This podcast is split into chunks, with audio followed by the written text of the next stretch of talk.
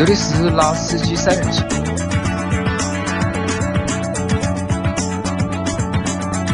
三人行不要老司机。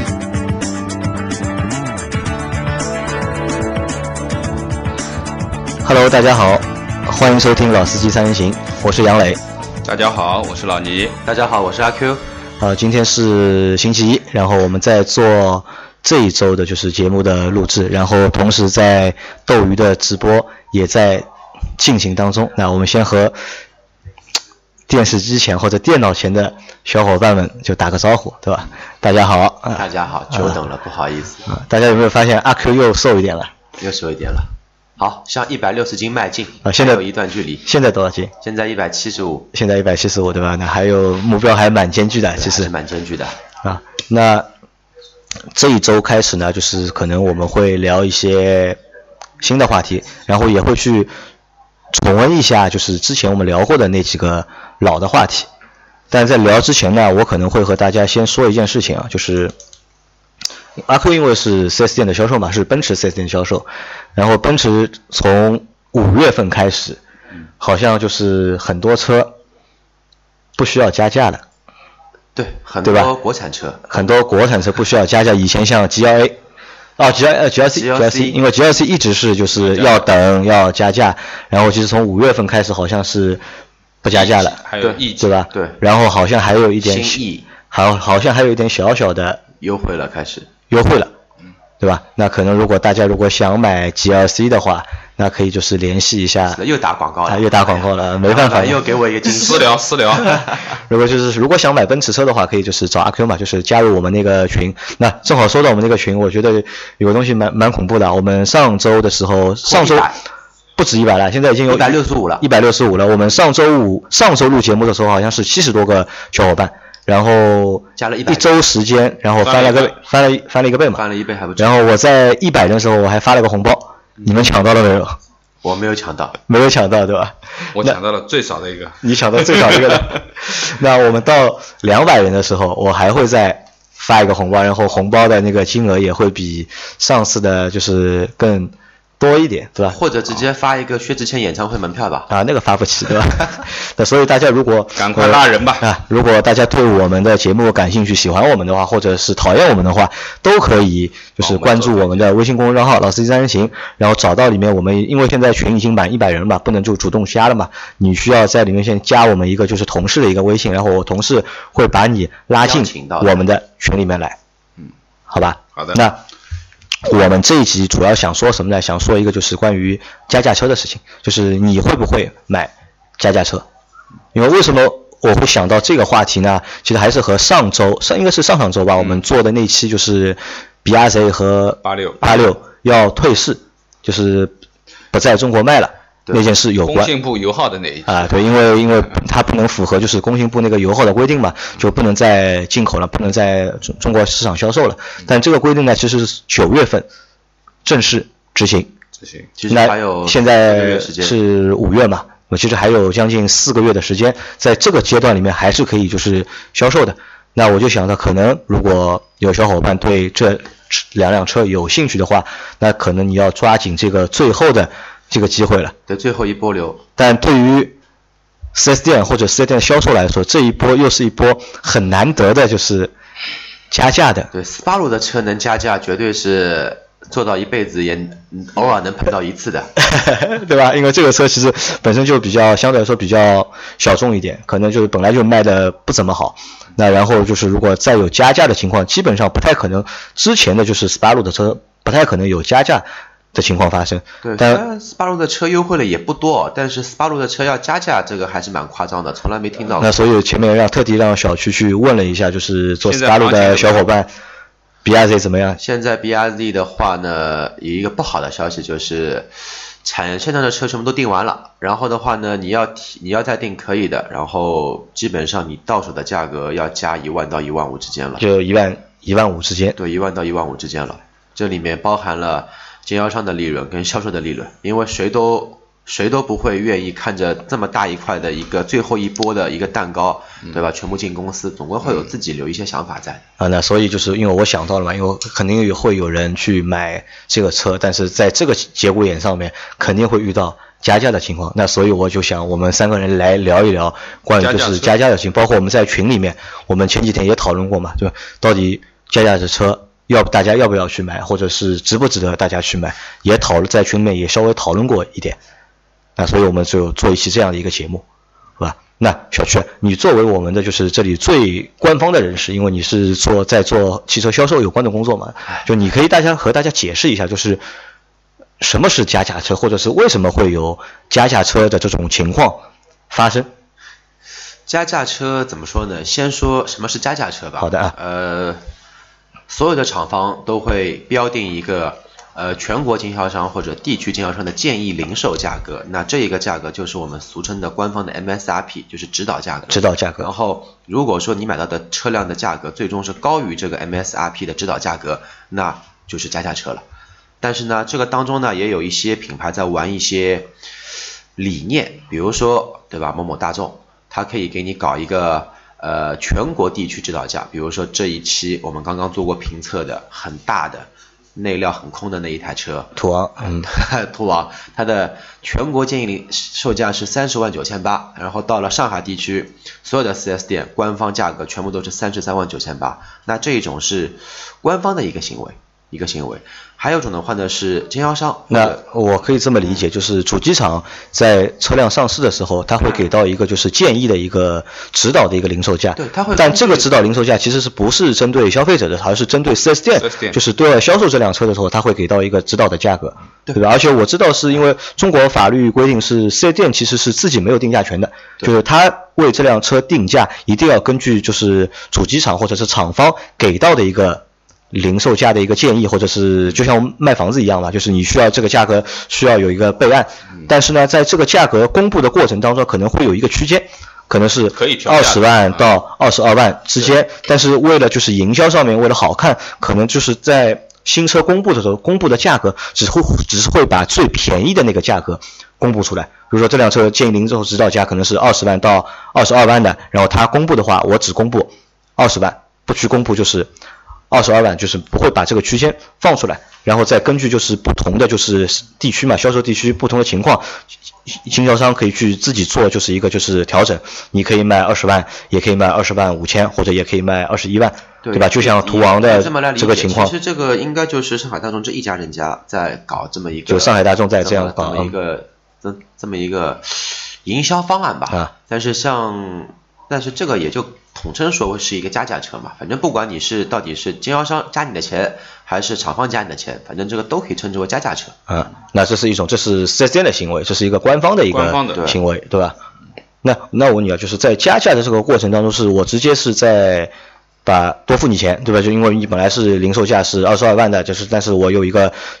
浮动嘛，可能变成就是二十三万，或者是三十二万变三十二万九，这个我们变成了三十三万九，现金加就现金的加价，对，现金。好像还有一部分是就是以别的形式。对，这个举例说明就是像那个汉兰达啊，包括之前有一段时间也在加的，呃，福特的应该是锐界，锐界，包括在之前的 CRV，它都是以装潢的形式，但是其实羊毛出在羊身上，归根结底还是。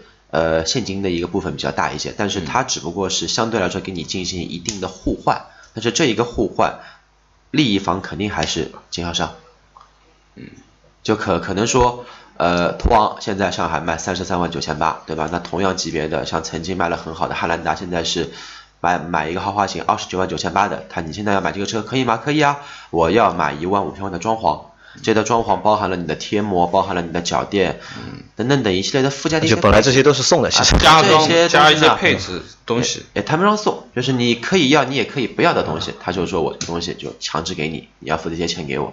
那么归根结底还是因为车子卖的太好了。那我们就是还有一个，我觉得还有一个就是强制保险，其实也是属于加价车范畴之内的。强制保险它应该来说是一个潜规则，就其实包括像一些延保也其实也是嘛，服务费包括什么上牌费啊，对吧？出库检测费啊，道理是一样。但是这个我倒不认为，就是有的是检测费啊等等出库费啊，就是经销商会明跟你说我要加两千块还是加三千块的服务费，这个我觉得倒是正常合理。你买买车嘛，他同样其实也要陪你去做。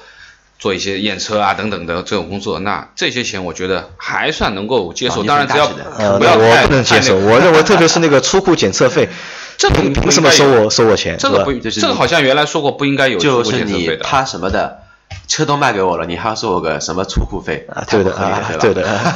你本来就他和他和我说是要去检测一下这个车就是有没有有没有问题，那我说你肯定应该买个没有问题的车给我。你他什么的这个车都卖给我了，你还怕这个车有问题吗？啊就觉得对啊这个逻辑上说是说不过去，对吧？但是这那个东西，我们继续说一下，前面我们说到是一个 4S 店的一个官方的一个行为，就是嗯加价嘛，对吧？其实还除了 4S 店之外，那可能我们这里会报一点小小的内幕。其实还有一部分就是像一些不良的或者是不太不太好的销售，就他们可能会利用就是加价的这个空加价的这个空间或者一些小手段去谋取为自己谋取一点就是是灰色的收入吧。对，这应该来说是行业比较怎么说呢，普遍的一个现象，对吧？那个潜规则哎，潜规则，反正我也对吧？不能说我那自己是好的。那所以这个我来说嘛，就这个就不用不用你说，因为让你说会比较不是比较难一点嘛其。实没有什么难，其实这个东西就是行业的一个明摆着的一个从业者的一个潜规则。那比如说公司的一个，比如说说途昂这个车，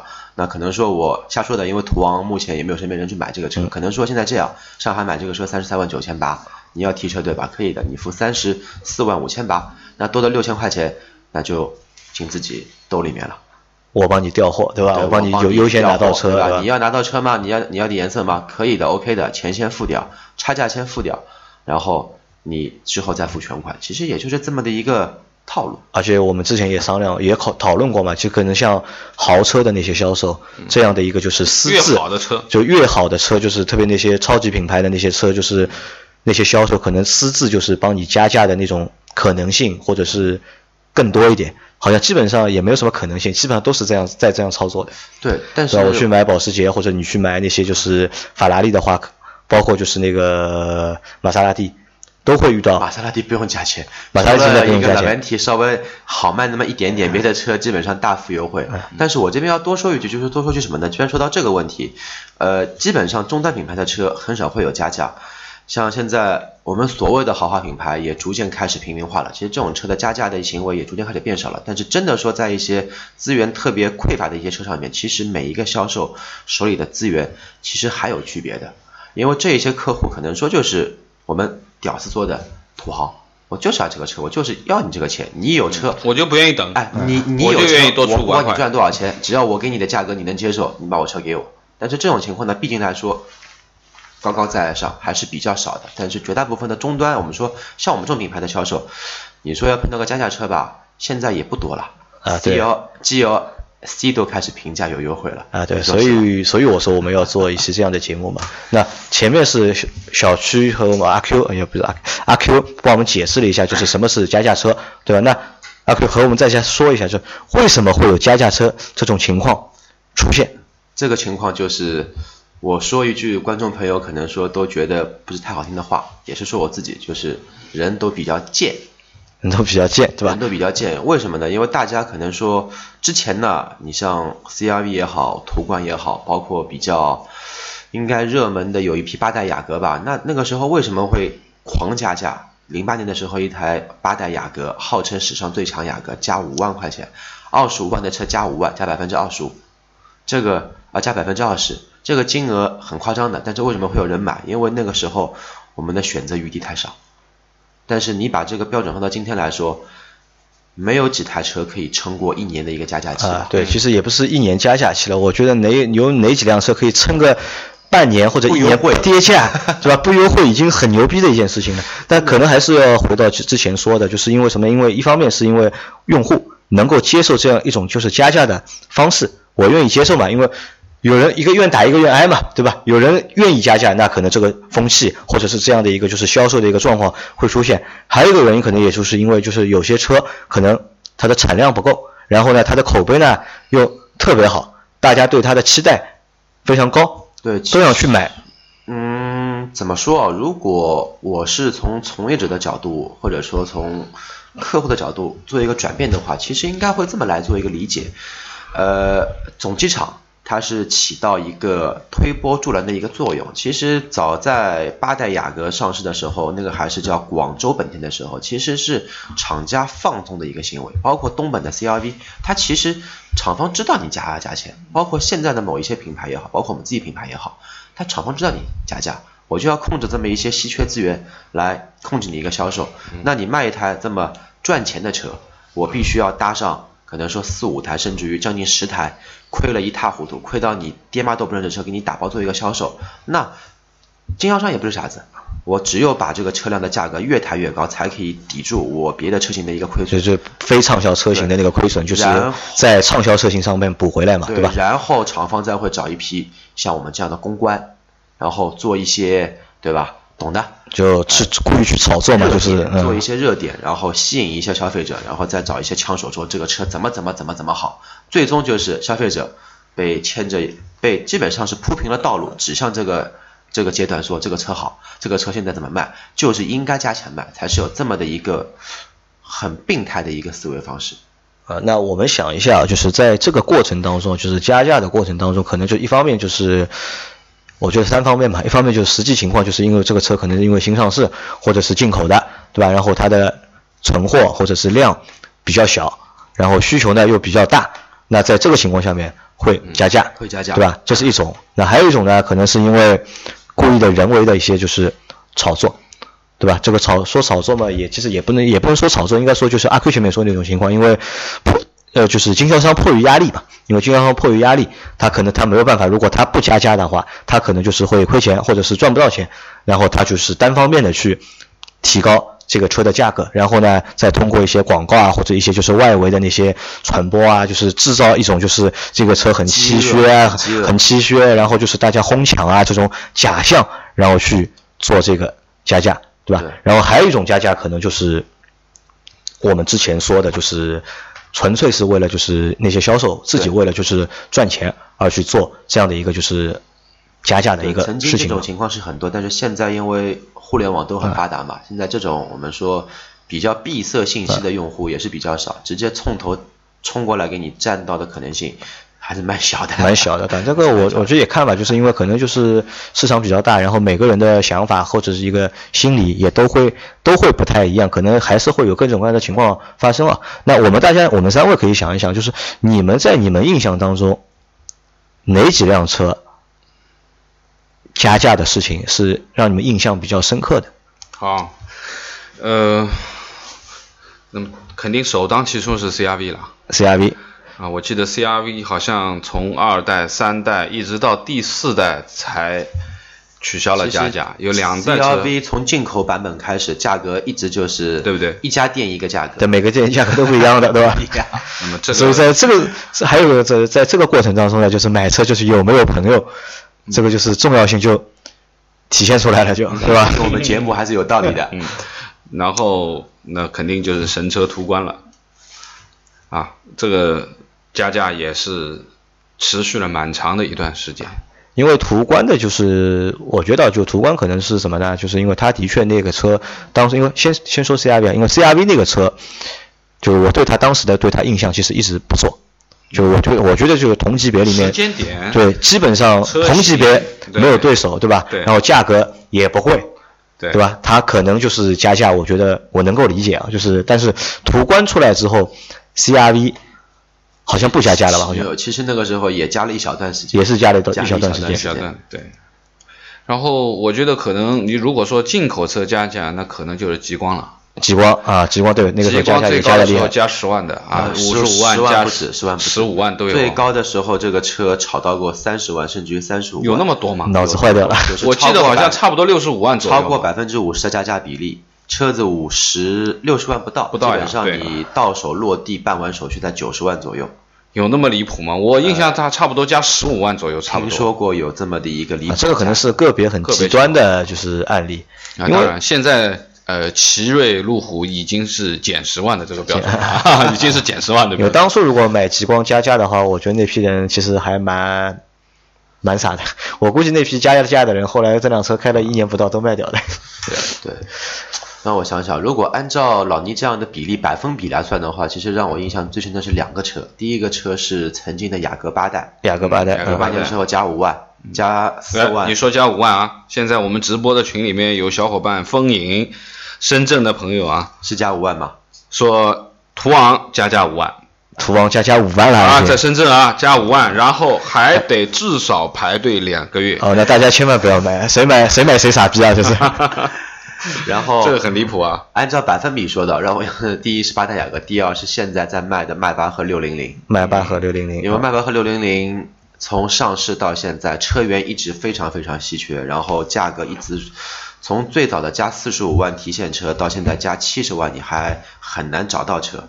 它原价是二百八十八万八千，嗯，现在加七十万，百分比算的话，基本上已经超过百分之二十了。超过了对，所以说按照百分比算的话，那一些超豪车不算，像超豪车七十万，你可以买一辆 Q 七，对超，但是但是在超豪车上面其实更加离谱，嗯。比如说像呃，保时捷918曾经有加过一小批的钱，但是之后的话就是价格也看稳了，然后像更加遥不可及的我记得我记得原来 Porsche 的那个卡宴有一段时间也加价加加价价对卡宴，的但是啊。是加一部分的强制加配置，因为你的零售 MSRP 提高了，你的它的返点更多的就是加配置的它的这种定制的它它的返点的一个比例也会上升。嗯那再另外让你买些装潢，其实这个还算比较良心的。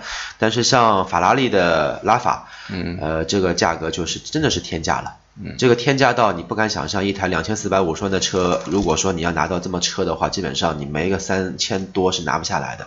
我曾经还接触过一个科尼赛格问的客户，呃，最终的价格是比中国的定价的价格是高了一倍，高了一倍。啊，那个离我们太遥远，太遥远了太遥远了。所以说呢，我们也嗯让他去加吧，呃跟我们对没关系。对对对。所以说加价是全球性的行为，也不是啊，中国然后对我对我来说，可能因为我之前一直没有什么是买车要加价这种概念，我只觉得就是哪个车啊，对对对，我只觉得就是哪个车便宜，然后是打多少折，从来没有听到过加价。我唯一听到，我当时第一次听到加价是哪个车，就是因为你之前说的那个 CRV 啊、途观，我都其实那时候没兴趣对的，因为我我当时看中的是高尔夫的那个 GTI。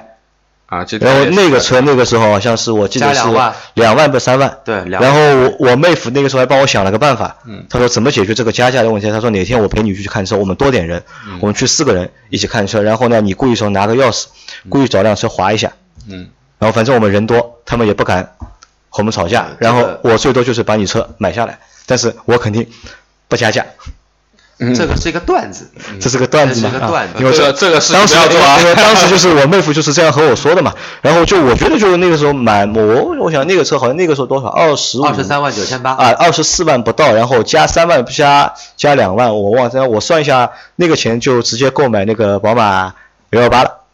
对吧？虽然说幺幺八那个时候就性能肯定没有就是 GTI 那么好，但是我品牌的话肯定要比 GT 呃要比大众要好很多。后来我就果断就是买了大众的啊宝马的那个幺幺八嘛，就是没有没有去买那个 GTI 嘛。然后从那个时候开始我才知道哦，原来他妈的车子还有加啊，价，还有加。价的一说，因为我本来很单纯，我本来以为就是一个几十万的东西，二十多万的东西，我觉得只有便宜嘛，就是你如果不降价、不优惠，那谁买啊？对吧？后来才发现，还真的有加价的产品，而且加了价，大家还要排队抢着去买这个车。哎呀中国的消费者们，那那个是我们之前的情况，那我们现在现在目前的情况，因为那个可能都是六七年之前四五呃五六年都有了嘛，应该。那现在看的话，就现在还有没有加价的车？除了前面说的那个途昂，对吧？途昂是加价，有啊，然后啊以后我平时说到那个 BRZ，BRZ 也加价嘛，本田冠道啊，冠道啊，冠道新上市的哦也忘记了吗？说到本田，还有本田的神车时代思域，啊，时代思域也是，现在时代思域一点是一点五 T 的加吧？加加加，因为啊我一个同学刚刚托我去问别人，别人就跟我加多少啊说，你加还是要加的，你来嘛车子给你早一点，加个五千八千的，嗯 你要比较偏门的颜色，加个一万块钱。嗯，十几万的车加个五千八千也不少，也百分之五了。呃，这个我觉得都是都是怎么想的都。现在还有什么车加价？就有冠道，对吧？思域，冠道对，然后我估计冠道也加不了多久，应该。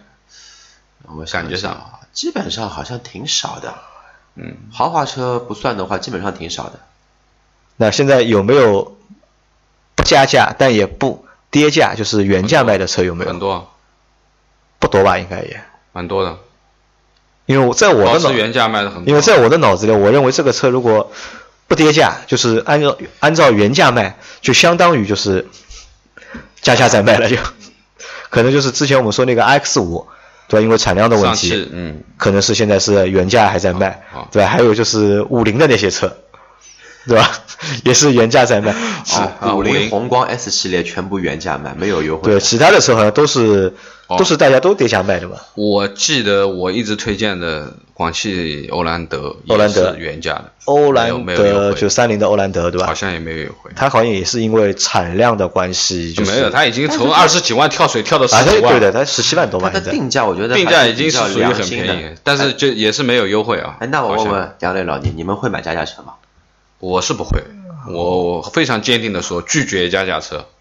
呃 我我也不会，因为我其实还是一个比较理智的人，就是也比较理智啊。就是刚刚我认为就前面那句话，就是一辆车如果它不降价，我都认为它就是在加价加价啊。我觉得对我我认为我买车的话，肯定我会去选就是有优惠的车，我不太会去就是平价去买一辆车，甚至是加价去买一辆车。我觉得这个我是我肯定是做不到的。是那我说说我的观点，我的观点其实很微妙的，因为我自己的一个性格的原因呢，我是比较冲动冲动型消费的一些客户群体，所以说跟我我去买东西，碰到我的时候都很开心的。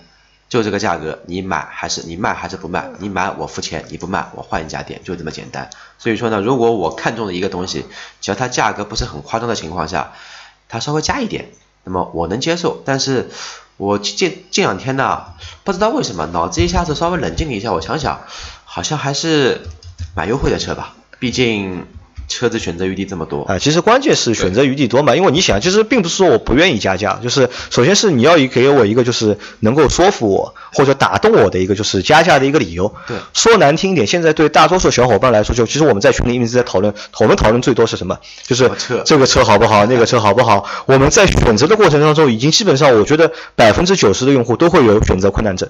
对吧？他可能他能够定好他要什么样的车型，然后什么价格段位的，然但是问题是，不管是任何价位或者是任何段位当中，任何车型当中，我们都能够同时找到不超不小不小于十辆的十个品种去给大家做选择，最少最少你也有个三四个车型去让你做比较去做选择，基本上你已经很难有一个比较决断的，就是啊，我说一想到我要买车，我肯定要买一个什么车。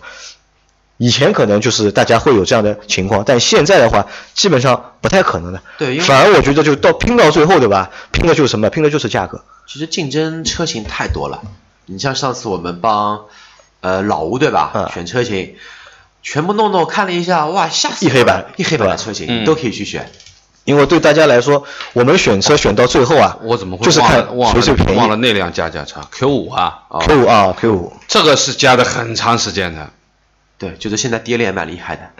那么他要现在换代，你要新款一上来还是这个样，新库存吧新款上来的话，估计也会对也会加一段啊。那我们因为节目快结束了，就是因为我们已经表明了我们自己的立场，就是我们肯定是不接受加价车，然后我们也不建议就是用户啊去买那个加价的车。我觉得就是车选择余地多嘛，对吧？即使就是他硬要加价，如果你硬要买的话，那我觉得你可以等一等嘛，对吧？没有必要那么去对，去被宰嘛，我觉得这个是不明智的嘛。那我钱是挣来的。那我们最后说我们最后说一个问题啊，就是如果那些刻意嗯去做加价，去为了哄抬就是这个效果的那些车型，这种宣传对，你们觉得有意义吗？对那个车本身有好处还是有坏处？我认为现在可能性比较少了，因为就像前面讲的，选择的余地越来越多啊，同系列、同样尺寸、同样价位、同样我们说不同品牌啊，我觉得选择的余地大了以后，也就意味着大家在看这些东西的时候，真的是可以去挑选一些东西的，不像原来我们说这个 CRV 就是完全属于一枝独秀的那种，你没得比的，对吧？那么没得选择，你要就要，不要拉倒。那么我觉得现在的这个行情应该说，呃，是市场讲话啊，还是消费者其实是有主动权的啊。可能某一些车型，我觉得像途昂这样的车型，某一些车型在刚刚上市的时候，它有一段这样子排队加价的这种行为，但是我认为它也顶不了多久啊。说实话，你从这辆车上市到你真正能够买下这辆车，其实你也是需要花了这个几个月的时间的。那我觉得你还不如把这个几个月时间等它平稳下来了以后再去动手，可能就是现车马上能拿。说实话，真的是到这个，我想到另外一个车，刚刚给忘了，就多说一分钟时间啊。有一台车叫丰田的阿尔法，啊，阿尔法对，阿尔法，后加价金额的话应该超过百分之四十。哦，它那个因为进口车嘛，因为我觉得因为进口车这一台车完完全全就是呃丰田嗯进行的一个。一个炒作是厂方的一个炒作，三十五万港币的车到中国卖其实它也不是我，因为我这个我特地去了解过，它也不是专为要炒作，因为它是什么？它是那条生产线既做左舵又做右舵，它是就是左舵的，现在所有车都是左右舵共线生产，像那对的啊个小气的车都是这样的。所以说它就是因为它那个就是右舵的那个就是订单量明显要大于就是左舵的，然后所以说它一直在优先考虑就是右舵的那个就是订单嘛，所以说左舵的订单它现在挤不出时间做。其实这样盘一盘，我觉得我们说了这么多啊，加价的车蛮多的，还有路虎啊等等，其实也都是加的蛮多的。土豪利益吧，那好吧，那反正就是我们不建议大家去买那个假假车，没有意义嘛。擦亮眼睛，啊等一等吧。反正对我认为就是哪辆车不便宜个百分之二十，我我都不会考虑买它。那你的选择余地也不会大到哪里。再见，等呀，等呀聊不下去，好了，再见。不要谈了，拜拜。好，拜拜，这期就到这里，大家再见，嗯。